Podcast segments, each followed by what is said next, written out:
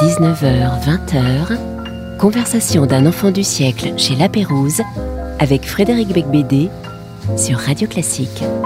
Merci ô belle voix qui annonce mon nom, mais aujourd'hui je me sens très petit car je reçois un immense écrivain, Monsieur Peter Hanke, prix Nobel de littérature en 2019. Bonsoir Peter. Merci. Bonsoir, bonsoir Frédéric. Merci d'avoir accepté euh, cette invitation. Vous, vous vous exprimez très rarement dans les médias. Ça fait peut-être quelques années, je crois. Pourquoi d'ailleurs? J'ai plus d'esprit hein. pour me confronter au soi-disant monde, ce qu'on Oui. appelle monde. J'ai plus d'érotisme. Vous préférez le faire par écrit? Quand j'écris, je me sens euh, écrivain public, soi-disant. C'est une tautologie. Et Un écrivain, c'est public. hein. Il est clandestin, il est criminel, mais il est, il est public. Vous avez écrit en 1968 une pièce de théâtre muette qui s'appelait Le pupille veut être tuteur. Mm. Alors je me disais, on aurait pu se taire pendant une heure, mais je ne suis pas sûr que ce soit très radiophonique. Parce que vous savez, il y avait, vous êtes sur Radio Classique et il y avait ce musicien John Cage qui avait composé euh, 4 minutes 33 de silence, par exemple. Il avait aussi mangé une pomme une fois et il était parti. C'est plus la peine de faire comme lui. Là. Oui, voilà. Très bien. Alors, au lieu de se taire, je, il y a une autre solution, ce serait de, de vous demander, Peter, de lire un, un extrait de votre prose pour qu'on ait comme ça une idée de votre euh, musicalité.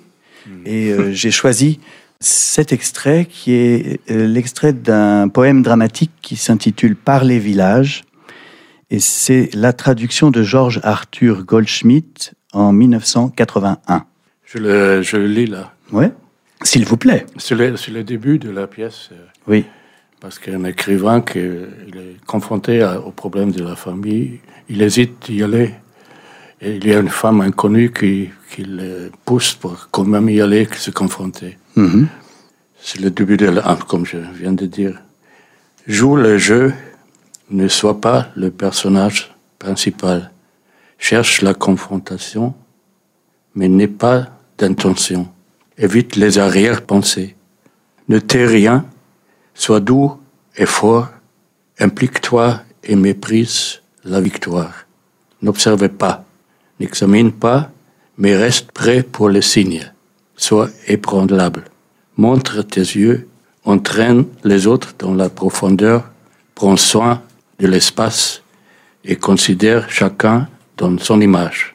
Je continue C'était très bien. Ça Merci suffit infiniment. Oui, oui, ça donne comme ça le Ouais, parfum ça de encore, votre euh, poésie soit ébranlable. Est-ce que ça n'est pas votre devise? Bah, c'est un problème de traduction ébranlable. En allemand, c'est ça erschütter pas. C'est- Mhm. C'est plus dramatique. Erschütterung, c'est quand même presque tragique, où ça traverse l'être entier. C'est-à-dire que, au Mais- fond, oui, est-ce que votre œuvre, si on part de là, euh, c'est pas justement l'histoire de quelqu'un qui est traversé par le monde, qui euh, finalement se promène, marche dans la nature et la beauté, mais constamment dérangé par la, la- la souffrance du monde?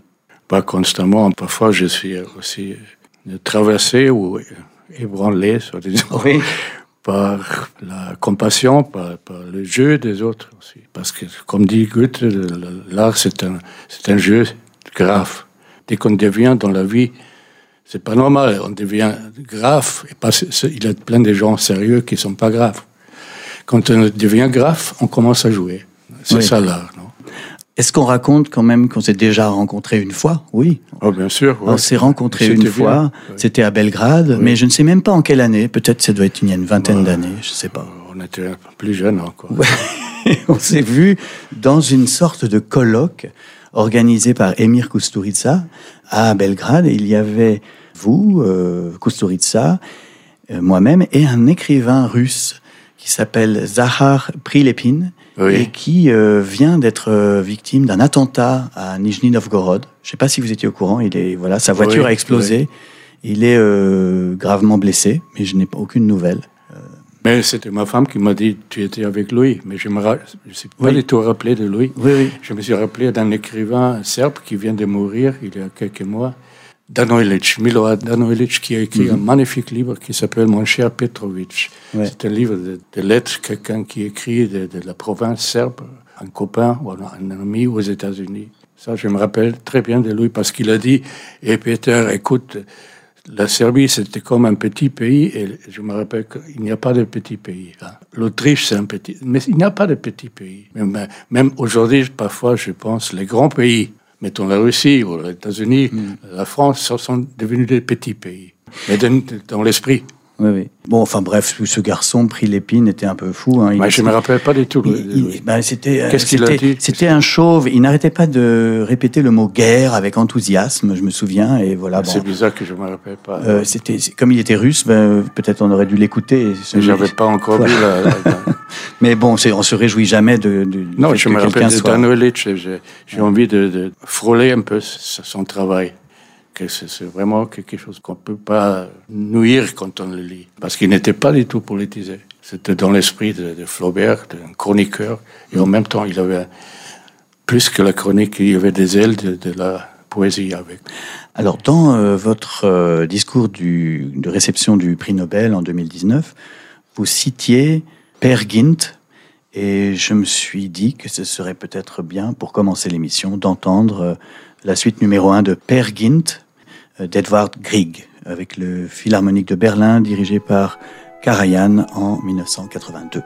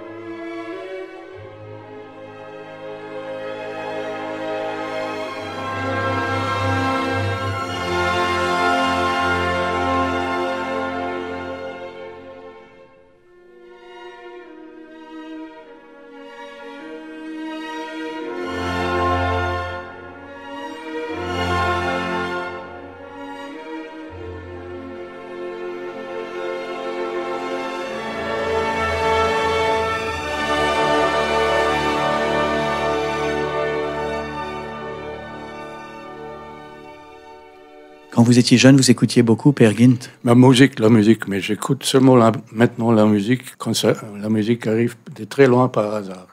Là, je ah. suis vraiment touché. Ah oui N'importe quelle musique. Pas toute la musique, mais là, j'écoute. C'est quand Je ne mets, pas, je mets pas plus la musique chez moi. Est-ce que vous êtes autrichien, slovène, allemand ou français? Moi, je suis autrichien. Mon passeport, il est autrichien. Vous êtes le fils ma mère était slovène, voilà. de la minorité slovène en, en Carency, oui. en Autriche. Et votre, vous écrivez en allemand? J'écris en allemand, oui. Et vous vivez en France depuis combien de temps depuis oh, Maintenant, c'est 33 ans. 33 ans. Et vous n'êtes pas naturalisé euh, français comme. Euh... Non, ah non. Nine. nine. Nine. Je ne fais pas exprès de dire nine. Donc vous vivez à Chaville, en bordure de la forêt de Meudon. Oui. Pas très loin de chez Céline, hein, Louis-Ferdinand Céline, il habitait. Euh, et vous décrivez beaucoup euh, le paysage euh, de, de, votre banlieue parisienne. Je ne les décris pas, je les raconte. Je les raconte. une grande différence. Mais votre narrateur, dans votre dernier livre, La deuxième épée, Une histoire de mai, paru l'an dernier chez Gallimard, votre narrateur marche beaucoup, traverse beaucoup ces paysages. Qu'est-ce qui vous apporte euh, ce paysage, cette vision de la ville lointaine hmm. et de la colline? Bah, C'est dans le livre, là. C'est ça qui compte. Ce qu'on raconte, c'est ça qui compte. un jeu de mots idiot, mais parfois j'aime bien les jeux de mots. Et, ça me paraît un petit peu normal quand on écrit. Des, des écrivains autrichiens sont un peu victimes des jeux de mots parfois. Il faut faire attention. Ah oui, oui. Il faut trouver quand même la grande ligne. Alors là, moi, je vais lire un, petit passage de euh, la deuxième épée. On me tendit, plutôt qu'on me mit sous le nez, une bouteille de vin commune à tous, et je bus, sans hésiter, cette fois, le vin, une gorgée seulement, se laissait boire comme n'importe quel vin le matin. Mais ce que j'en ai retenu, c'est l'arrière-goût de fumée de cigarette que j'avalais au goulot. Alors donc là, vous étiez, vous êtes allé euh, devant un café et là, vous. Je n'ai pas vécu ça. Ah non, d'accord. Parce qu'il y a écrit récit. Alors oui, j'ai inventé. L'invention est arrivée comme ça. C'était il y a l'ancien hôtel, café des voyageurs. Ça n'existe plus. Maintenant, il y a des, sans-abri. Ils sont mm dormir là. Et parfois, ils, sont devant la, devant la porte de l'ancien hôtel. Et ils, boivent. Et une fois, j'étais. Oui. Ah, non, ah. c'était pas vrai. Ben, je, me, je, me suis imaginé ce qui m'est arrivé à Avenue Georges V avec un clochard le soir de Noël. Il était là, il m'a demandé de l'argent, je lui ai donné. Il, a, il avait une bouteille de rouge. Normalement, je ne bois pas de rouge. J'étais pris par une espèce de jeu grave, disons. Et j'ai dit, est-ce que je peux boire une gorgée? De, votre bouteille il, il, a, trouvé tout, tout ça normal. Et et c'est là que vous avez trouvé que le vin avait un goût de cigarette. Non, non, parce qu'il avait fumé en même temps le, clochard. Alors, je continue de lire. Il a euh, fumé dans la bouteille. voilà. Je continue de lire euh, un petit extrait. Améliorer son, disons Bordeaux. Là. Oui, et puis alors vous, vous dites rien de, rien de comparable à la Madeleine du temps perdu et retrouvé de Monsieur Marcel Proust, mais pas rien non plus, quelque chose de durable dont j'étais et reste heureux. N'y avait-il pas une chanson où quelqu'un, mais qui, chantait Life is very short and there is no time. Et c'était John Lennon qui chantait. Mais ici, c'est moi qui ai chanté Life is very short. Ah, c'est vrai, oui. Et là, on passe la chanson. Try to see it my way. Do I have to keep on talking till I can go on? While you see it your way, run a risk of knowing that our love may soon be gone. We can work it out. We can work it out. Think of what you're saying. You can get it wrong and still you think that it's alright. Think of what I'm saying.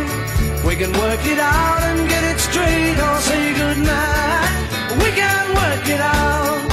We can work it out. Life is very short and there's no time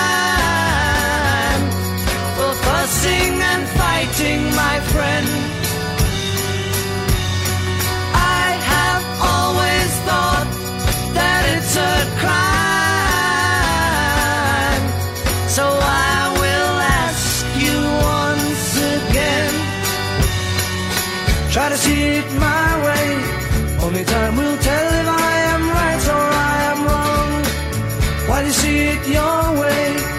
There's a chance that we might fall apart before too long. We can work it out. We can work it out. Life is very short and there's no time for fussing and fighting, my friend.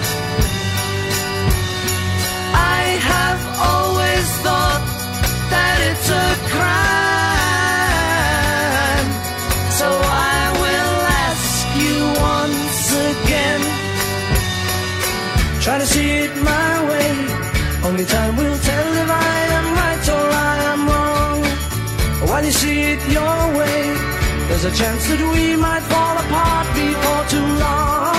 We can work it out. We can work it out. Ouais, voilà. John, John Lennon n'était ouais. pas si philosophe. Pour McCartney, c'est toujours Let It Be. Il est, mais, il est, le philosophe John Lennon, il était plutôt un nonsense philosophe. Oui.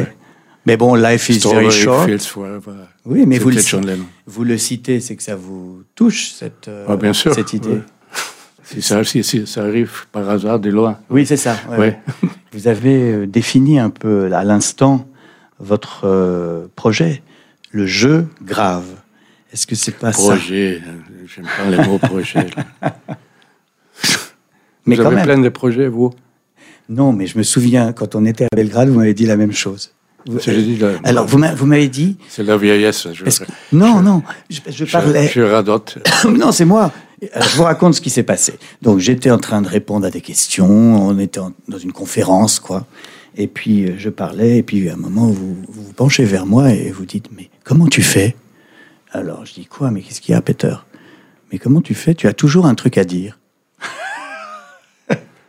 Est-ce que ça résume pas un peu votre approche? Moi aussi, j'ai toujours.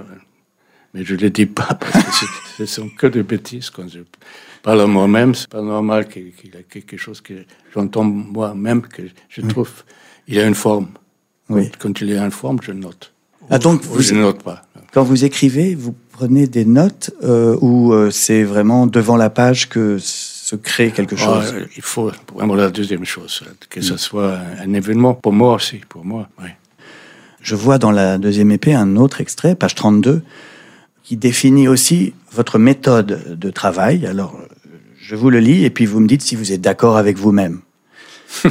Chaque fois que dans ma vie je suis passé du regard de simple spectateur vers quelque chose comme une observation, j'ai commis, et pas seulement à mes yeux, une chose indécente et même interdite. Me manque aussi depuis ma plus tendre enfance le regard scientifique et encore plus l'ambition associée. Le je vois quelque chose que tu ne vois pas, ce n'est pas mon truc. Mon truc, s'il existe, percevoir ce qui se grave dans mon imagination une fois pour toutes, puis dériver avec l'image vers un rêve éveillé, plus éveillé qu'aucun rêve éveillé. Moi, il ne faut pas avoir un, projet d'observer. Mais je suis un observateur, mais je, je me déteste quand je commence à observer. Je me sens comme un policier. Oui, un espion. un, mais un espion aussi, un bon policier aussi qui veut aider peut-être aussi. C'est moralisateur. Moraliser, c'est observer parfois. Non, non, c'est pas vrai, c'est ce que je dis. Mhm. Par exemple, en ce moment, on presque en l'été, je suis dans les jardins, j'évite les mots, mon jardin. Il y a des, des- des insectes, comme des, des mouches. Je ne connais pas les noms de, qui volent sans bouger, se déplacer. Sans avancer, ouais. Sans déplacer. Et donc, oui, c'est là, j'ai j'ai- là, j'ai presque envie de les regarder parce que dès qu'ils se déplacent, c'est- comme une telle vitesse. Ce sont des, des virages, et des, des courbes et des, des- des lignes. J'ai envie de les dessiner. Ah oui, oui. Et j'aimerais bien, et là, je me sens presque un, un- un presque savant. Comme j'essaie de faire, c'est comme une écriture parfois. Ça vibre et tout d'un coup ça. Mais c'est complètement mystérieux parce que c'est mystérieux, ça mène nulle part. Et J'aime bien des, des choses qui mènent nulle part, mais qui me quand même euh, préoccupent, qui me font suivre un peu. Est-ce que c'est quelque chose qui a changé dans votre écriture depuis vos débuts? Vous avez commencé à publier, c'est la raison d'ailleurs de votre venue ici, c'est ce euh, Bienvenue au Conseil de surveillance qui est retraduit, réédité chez euh, Christian Bourgois. Bienvenue au Conseil de surveillance qui rassemble tous vos premiers textes que vous avez écrits quand vous aviez entre 21 ans et 25 ans. Et ce sont des textes qui sont très différents, beaucoup moins apaisés que euh, la deuxième épée ou que vos, vos- vos textes plus récents.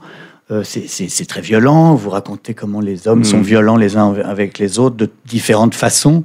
Et ce sont des nouvelles aussi assez cyniques ou en tout cas avec de l'humour noir. Est-ce que c'est J'aime pas l'humour noir, moi? Je sais pas. bah, par exemple là il y a, il y a une réunion de- d'un conseil de Oui, c'était un surveillance. rêve, c'était un rêve. Ça, ça venait des des- des cauchemars que j'avais. En plus, j'étais étudiant des droits.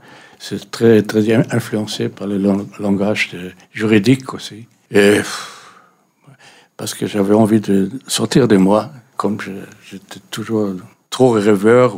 Parce que c'est assez dur, ce- cette nouvelle de 64. Un enfant annonce la mort de son frère, écrasé par une voiture. Et on pense évidemment à euh, votre euh, oncle, Grégor, annonçant la mort de son petit frère Hans à la famille, euh, Oui. Qui est un épisode euh, de, voilà, très lourd de votre famille. C'est votre mère qui, Il, n- il qui a perdu pas, ses il- deux frères. Il reçoit l'annon- l'annonce de la mort de son frère dans la guerre, Mm. mais il, est- il rentre chez lui pour trois semaines de, de soi-disant vacances. Il dit rien. Il dit rien, il ne peut pas le dire. Il aime beaucoup sa maison, sa famille, sa- ses parents, mais il- seulement quand il part pour lui-même mourir aussi dans la Crimée, il dit à sa sœur. Oui. Il dit que Hans est mort. C'est- c'est- Et lui-même va de- mourir quelques mois plus tard sur le c'est front russe. du récit que je viens, qui n'existait pas encore, que je viens de terminer. Oui, mais vous parlez souvent quand même de cette, Oui, de c'est- cette c'est affaire. C'est c'est- c'est une histoire euh, familiale fondatrice, la, perte de vis. deux oncles euh, pendant la Seconde Guerre mondiale. C'est ma mère qui me racontait tout ça. Et je rêve de- toujours de ça. ça- ça C'est toujours une détresse qui n'est pas seulement ma détresse. C'est la détresse d'un peuple qui n'est pas signé comme peuple, mais qui est pour moi un peuple. Le peuple de la littérature. C'est ça qui me touche le plus. Le peuple qui n'est pas défini. Il y avait euh, à vos débuts, alors donc euh, toutes, ces, toutes ces nouvelles sont assez euh, tragiques. Et en même temps, à cette époque-là, vous étiez fan des Beatles, on les a écoutés déjà. Et Non, ça- également, C'est arrivé plus tard. oui, Après avoir écrit les- les, les nouvelles? Des, des- des nouvelles un peu de meurtre, et no- noyade. Après, j'étais vraiment soulagé, ou plus que soulagé par, par la musique, par les Beatles, les Rolling Stones, les Yardbirds, les Animals, Ouais. Who, what? Oui, et peut-être euh, peut-être aussi Johnny Cash qu'on va écouter tout de suite. il est venu plus tard parce Ouais. que quand on était jeune, il était un peu mal vu comme, comme il était de, de la droite, que- country. mais après, je, je m'en foutais. Mais surtout quand il, a, quand il a commencé à chanter dans sa vieillesse, c'était des chansons absolument. Entre la vie et la mort, c'est la plus belle sonorité.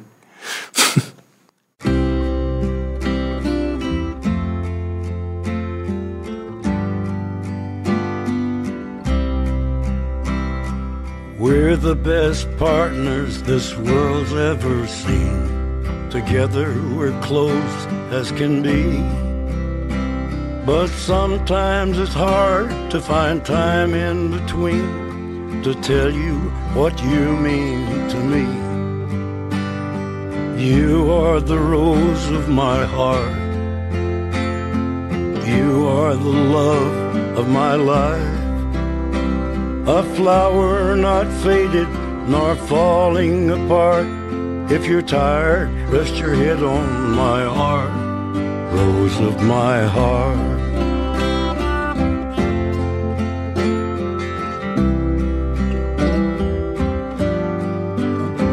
When sorrow holds you in its arms of clay, it's raindrops that fall from your eyes. Your smile is the sun come to earth for a day. You brighten my blackest of skies. You are the rose of my heart. You are the love of my life. A flower not faded nor falling apart. If you're cool, let my love make you warm. Nous retrouvons Peter Hanke juste après ces quelques messages. Jusqu'à 20h, conversation d'un enfant du siècle chez La Pérouse avec Frédéric Becbédé sur Radio Classique. Peter Hanke est toujours mon invité euh, chez La Pérouse dans, dans ce cadre idyllique. Vous étiez déjà venu euh, il y a une trentaine d'années, m'avez-vous Oui, dit. même plus, oui. C'est votre deuxième visite chez La Pérouse. je crois. Oui, oui. C'est une information Peut-être- importante. Peut-être troisième. Mais vous savez, une fois, je vous ai croisé à Saint-Tropez. On n'imagine pas Peter Hanke à Saint-Tropez. Et pourtant, vous étiez attablé. Moi, c'était. Place des Lys. C'était pas moi. C'était. Alors, je- faisons un peu de, de- de votre histoire. Vous êtes né en 1942 euh, dans le Troisième Reich. Euh, votre père était un soldat, euh, Heinrich Schönemann, ce qui veut dire beau gosse hein, en, en allemand. Bah, c'était la grande amour de Goethe, c'était Lili Schönemann. C'est un nom de famille. Ah oui. Je crois que ça n'a rien à voir avec Schön, avec Ah oui. D'accord. Et, et donc, mais vous avez été élevé par un autre soldat, Bruno Hanke. Et à l'âge de 19 ans, vous avez appris que euh, Bruno Non, non, c'est moi-même que j'ai pas appris. Je- je- J'ai senti que j'ai dit à ma mère, écoute, ça, ça, ça, ce, ce monsieur-là, c'est- pas mon père. C'est ce moi moment- qui. Et, euh, et à ce moment-là, elle vous a dit, ben, Et elle a pleuré, ma mère. Elle, m'a dit, elle a dit oui, tu as raison. est-ce que vous croyez que ça, ça, évidemment, un tel euh, choc, ça, ça vous a hum, forgé en tant qu'écrivain? Moi, d'abord, j'ai pensé, maintenant je vais re- rencontrer mon vrai père, ça va être complètement différent. Mais c'était très différent, mais ça m'a rien donné, on pourrait, dire. Parce que le, le, le, le- le mari de ma mère, il était beaucoup plus beau que, que mon père. mon père, il n'a presque plus de cheveux. et, non, ça, c'est pas, c'est pas vrai ce que je dis. Et je commence à mentir là. Ah mais voilà, c'est ça les romanciers. Mais est-ce que vous avez des souvenirs des bombardements à Berlin euh, dans votre enfance? Bah, j'étais, j'étais, je suis né en, en, en Autriche, en Carency, à la Mhm. frontière yougos- yougoslave. La plupart du temps, peut-être jusqu'à 44, je suis resté avec mes, mes grands-parents. Et, là, il y avait des, des avions britanniques qui sont passés. Là, je, je me- je- Mhm. de- après, je suis allé à Berlin vers la fin de la guerre, mais je ne me rappelle pas. Non. Que des ruines et le- non.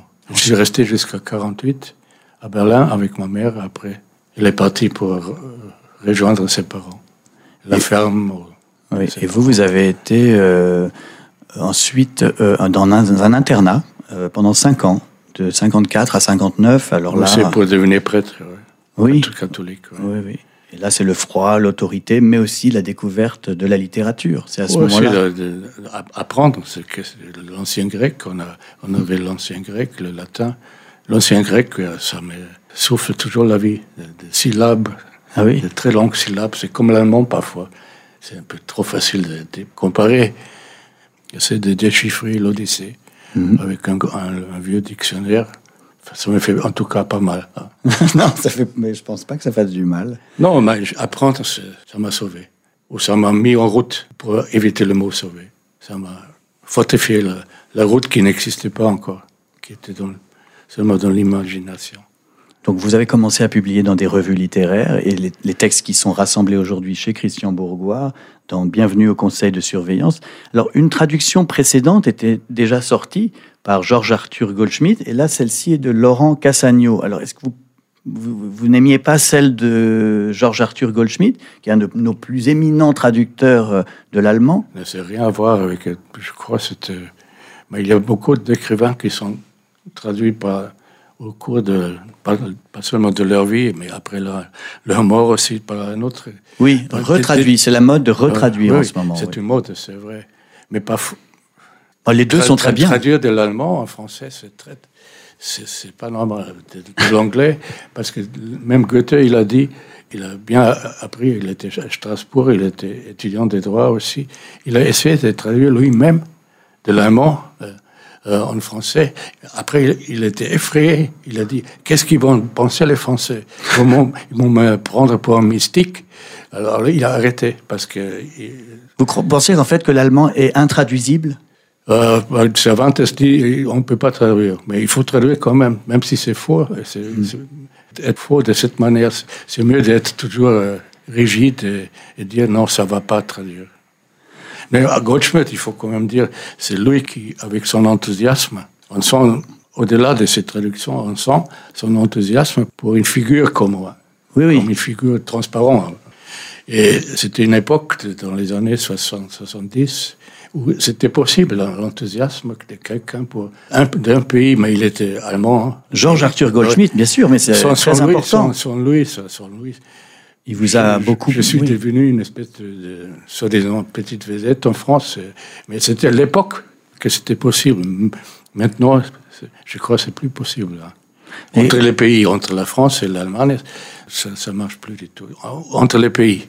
Il y a une littérature internationale qui est partout Oui. un peu pareil, mais c'est pas la solution. Hmm, non. Je reviens juste brièvement à ce recueil de nouvelles donc, qui date d'il y a quelques décennies. Et il y a dans ce recueil, par exemple, Le Feu, c'est une nouvelle où il y a un incendie dans un cirque, euh, L'inondation, où il y a deux enfants noyés.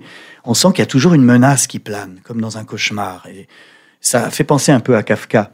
Euh, mais la différence entre vous et Kafka, c'est qu'il écrit avant la catastrophe et vous après la catastrophe. Vous Hmm, savez que bien dit, ouais. vous savez que catastrophe se dit Shoah en hébreu. hein. Est-ce que c'est pas aussi ça Juste après la guerre, vous écriviez Bah, c'était dans moi.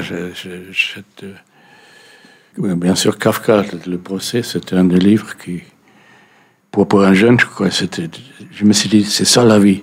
Il n'y a aucune sortie, sauf on fait un, un jeu qu'il y a une sortie, mais il y a une sortie là, mais dès qu'on voit qu'il y a une sortie, c'est trop tard. C'est un peu Kafka. Oui, oui. Ah, D'ailleurs, c'est assez paranoïaque hein, comme livre. Il y a- il y a les- toutes, les, toutes les nouvelles sont. Parfois, c'est comique, tellement c'est paranoïaque. Par exemple, euh, celle qui s'intitule À propos de la mort d'un étranger, où on trouve un cadavre dans un blocos. Moi, je pensais, c'était un peu, j'étais très préoccupé par, par mon père inexistant et je me suis imaginé de, de- dans un bunker de trouver un Ouais. cadavre que c'était mon père. Là. Ouais. Mais c'était comme ça? Il n'y a, pas seulement aussi paranoïaque, il y a euh, des, des récits de, des mouvements de, de, de la, de la vie. C'est- Peut-être je te tutoie maintenant. Euh, le récit le euh, préféré de moi, qu'un un monsieur va cherche le, cherche le che- chemin vers la gare. C'est très court. Oui. Et il demande à quelqu'un d'autre où est le chemin vers la gare? Et l'autre dit abandonne, c'est pas la peine. Maintenant, c'est ça. Oui, c'est ça, mais c'est vrai que c'est souvent ça. Alors, les c'est plus la peine de lire le procès. euh, Non, c'est château. ça. C'est vrai que c'est le- un bon résumé de Kafka. America, oui, peut-être. Alors, les titres de Peter Handke sont toujours quand même incroyables. Alors, ici, par exemple, il y a l'irruption d'un bûcheron dans une paisible famille. Il y a la chute des quilles d'une piste de bowling rurale. Mais où trouvez-vous des titres pareils? Le bowling, c'est peut-être. On peut pas. C'est pas un bowling. Alors, on dit bowling rural. Si, on- Un bowling rural, je ne sais pas ça. si ça existe, mais en tout cas, on peut le dire. Mais en Autriche, ça, ça existait, ça Ah oui. n'existait plus. Le, Ah oui. de, de jeu de, de quilles à l'extérieur. Ah oui, oui, oui, Oui. c'est ça, des jeux de quilles. C'est comme de la pour- pétanque avec des quilles, quoi. Pour les villageois, c'était très beau, oui. Non, mais vous- alors je, je cite des titres que tout le monde connaît. Hein, euh, L'angoisse du gardien de but au moment du penalty. Par une nuit obscure, je sortis de ma maison tranquille. Mais ça, c'est un genre de, la- genre de la. Oui, ça, un peu c'est vrai. poésie, oui. Oui, c'est vrai. Donc quelquefois, vous... du gardien de but, c'est- j'ai volé un peu de Alan Sil- Silito, l'écrivain euh, anglais qui l'a dit, la solitude d'un coureur de fond. ah oui, de fond, oui, oui. Ah, Ah d'accord, ah d'accord. Mais vous êtes en train Je de. vous dis tout. là. vous- Non, non, non, ne diminuez pas votre mérite. Euh, Il y a des. non, a c'est des- pas pour diminuer. Augmenter même. non, mais il y a des. Tous ces titres, je me dis, mais franchement, vous êtes le seul à avoir des titres pareils. L'heure où nous ne savions rien l'un de l'autre. Oui, ça c'est beau. ouais. Ah oui. Alors, la côte lettre pour Longardieu, par exemple. L'heure de la sensation, vrai. l'heure de la sensation. retour, la femme gauchère. Ah, quand même, il peu- L'absence. Il y a des, des titres courts aussi. il est enfin capable d'autosatisfaction. Et tout de suite, nous allons écouter une chanson que vous avez citée à Stockholm quand vous avez reçu le prix Nobel en 2019. Vous avez cité cette chanson.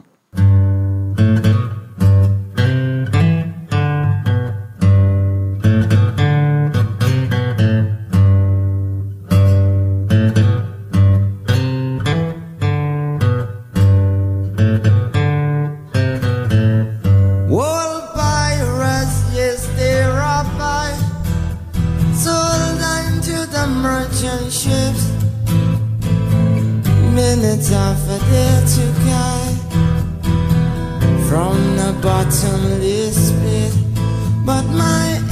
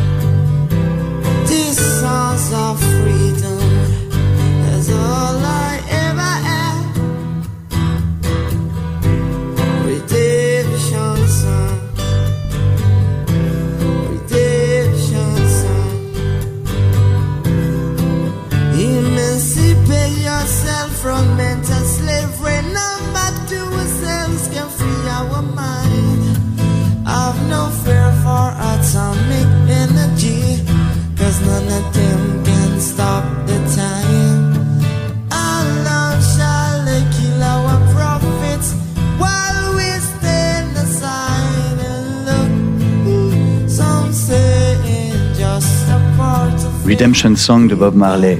Vous vouliez être le premier euh, lauréat du Nobel à citer Bob Marley dans cette enceinte prestigieuse. Bah, les autres vont suivre, là. J'espère que des femmes vont citer Bob Marley aussi.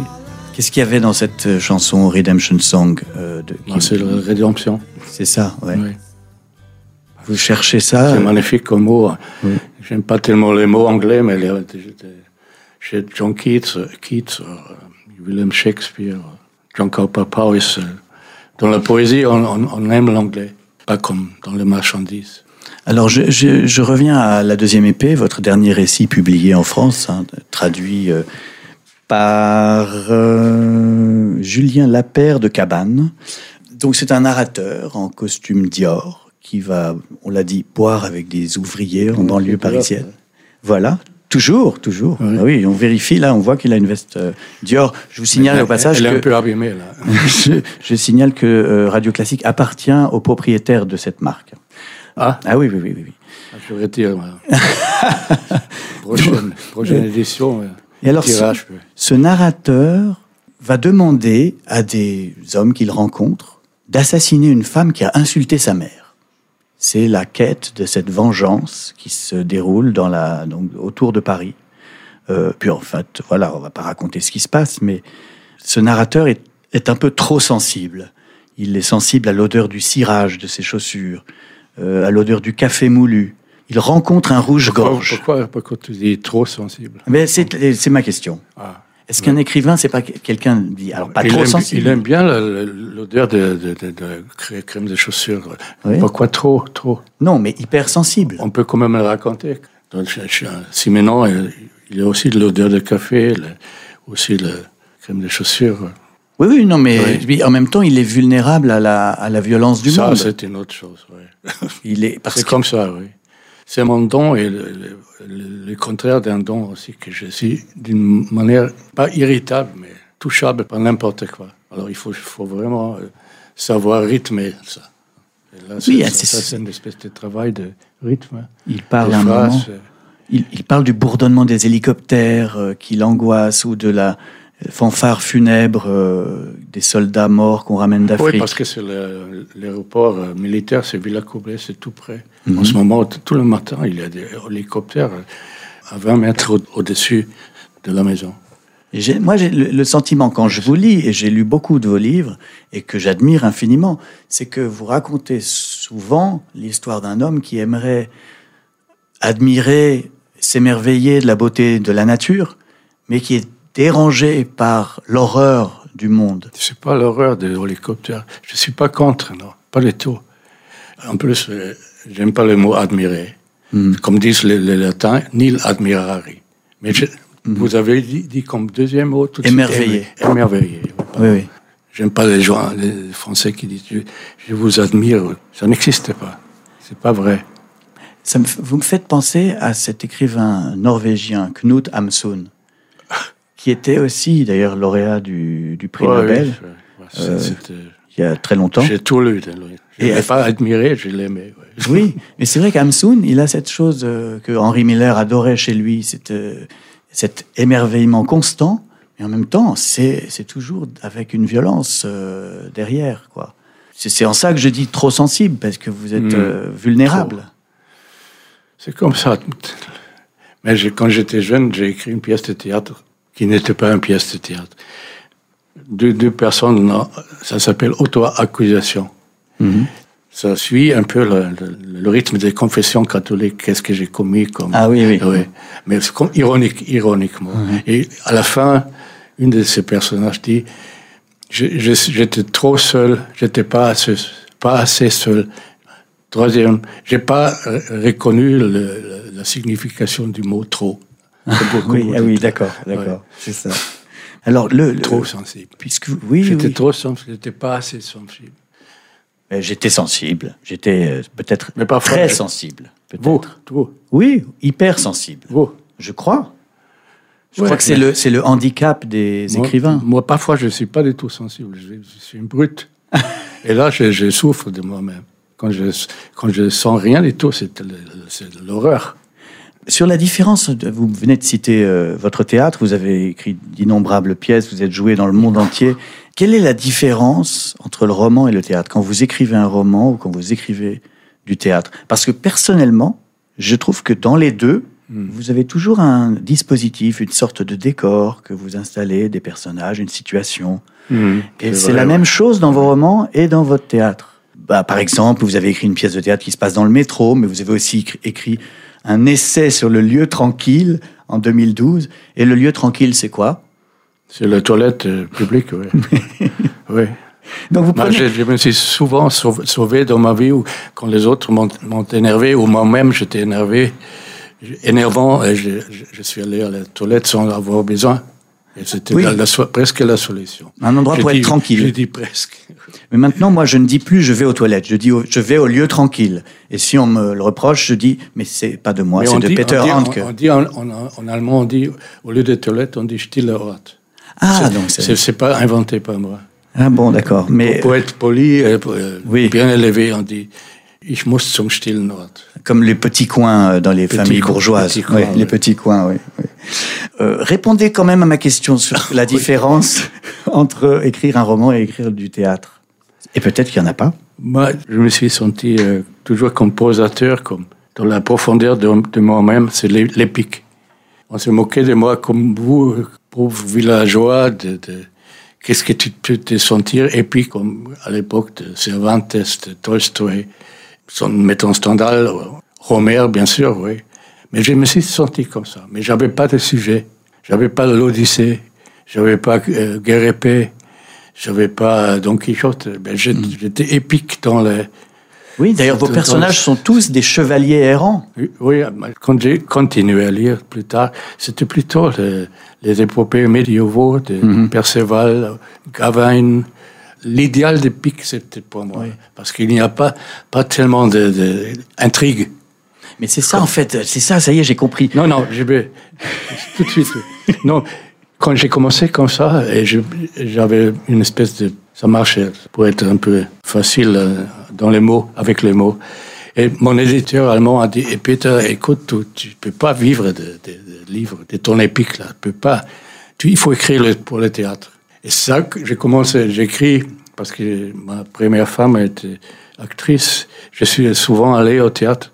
Et là, j'ai commencé, qu'est-ce que je n'ai pas envie de raconter une histoire? J'ai fait ça après par les villages, par Gaspard, Oui. par les, gens déraisonnables, chevauchés sur le lac de Constance. Et là, je me dis, qu'est-ce que je peux faire? Je veux quand même arrêter.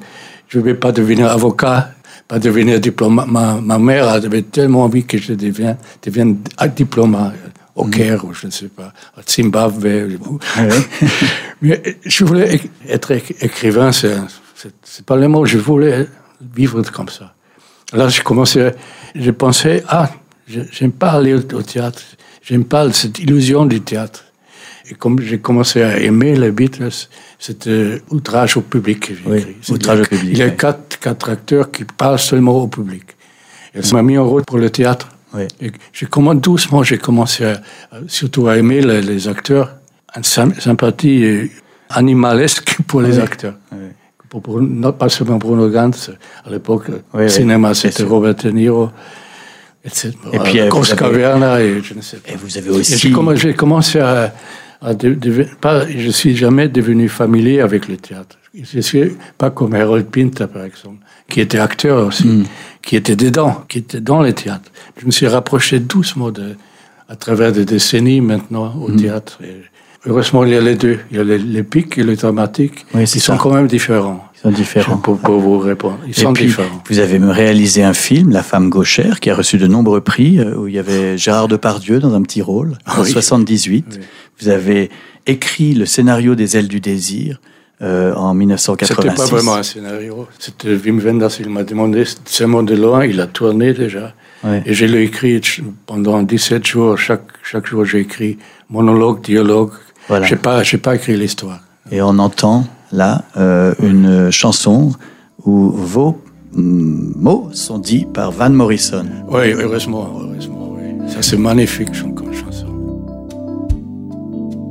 When the child was a child, It walked with arms hanging, wanted the stream to be a river and the river a torrent. and this puddle, the sea.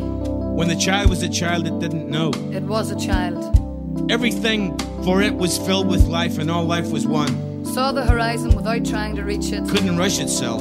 and think on command, Was often terribly bored. and couldn't wait, Past upgrading the moments. and prayed only with its lips. When the child was a child. It didn't have an opinion about a thing, Had no habits. often sat cross legged, took off running, Had a cowlick in its hair. and didn't put on a face when photographed.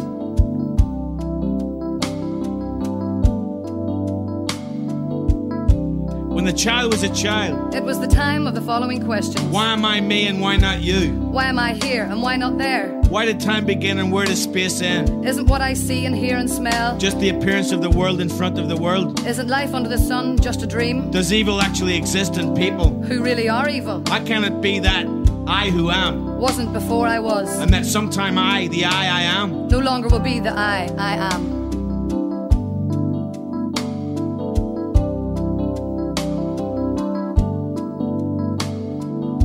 When the child was a child It gagged on spinach, on peas, on rice pudding, and on steamed cauliflower. and now eats all of it, and not just because it has to. When the child was a child, It woke up once in a strange bed. and now time and time again, Many people seem beautiful to it. and now not so many, and now only if it's lucky. Voilà, c'était votre euh, texte euh, dit par euh, Van Morrison dans Song of Being a Child, qui euh, s'inspire donc du texte qui est, que vous avez écrit pour Les ailes du désir de Wim Wenders.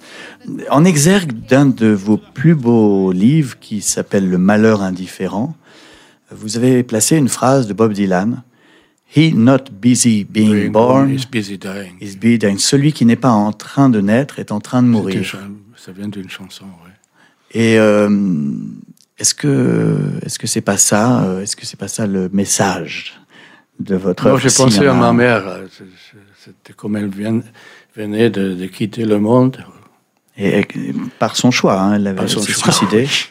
Mais il y, a, il y a un barman dans, notre village qui a une expression très. Il n'a pas dit ta mère s'est suicidée, il a dit ta mère est allée d'elle-même. Elle, est- elle est partie d'elle-même. Ouais. Sie ist von allein gegangen. Ça m'a vraiment touché à l'époque. Mais c'était, je pense, quand j'ai écouté la, chanson de Bob Dylan, c'était ma mère qui, était là. Merci infiniment, euh, Peter Hanke, d'avoir euh, passé cette heure de conversation chez La Pérouse euh, en notre compagnie. Merci et, j'invite vraiment les auditeurs, s'ils vous connaissent, à, à vous lire et vous relire, et ceux qui ne vous connaissent pas, à vous découvrir, notamment avec Bienvenue au Conseil de surveillance chez Christian Bourgois, mais aussi la deuxième épée chez Gallimard. Et puis il y a aussi ce, cet extraordinaire volume de vos œuvres choisies, euh, choisies par vous, je pense, chez Quarto. Non, non, pas non, choisies par vous, d'accord. Il ne faut pas pousser le- les pauvres auditeurs qui se rapprochent eux-mêmes ou pas. Oui, Il ne faut pas les pousser là. vous avez raison. Ouais. Alors ceux qui Il faut nous pas écoutent, dire, Il faut lire, il faut lire. euh, il n'y a pas de il faut en littérature. Voilà. Vous, Quand si, même, vous, il faut. Quand même. si vous croisez, Il faut- si vous faut la croisez, littérature. si vous croisez un livre de, de Peter Handke quelque part, Croisez-les, ça, ça, c'est beau. voilà, croisez-le. Comme, comme, à Saint-Tropez. hein. croiser, croiser Peter Handke, c'est toujours un grand bonheur. Merci beaucoup. Merci à toute l'équipe, le producteur Philippe Gau, Thomas Coste à la réalisation, sans oublier Jérémy Bigogri pour la programmation musicale. Dans un instant, vous avez rendez-vous avec Laure Maison pour le journal du classique. Bon vendredi soir à tous et surtout à toutes.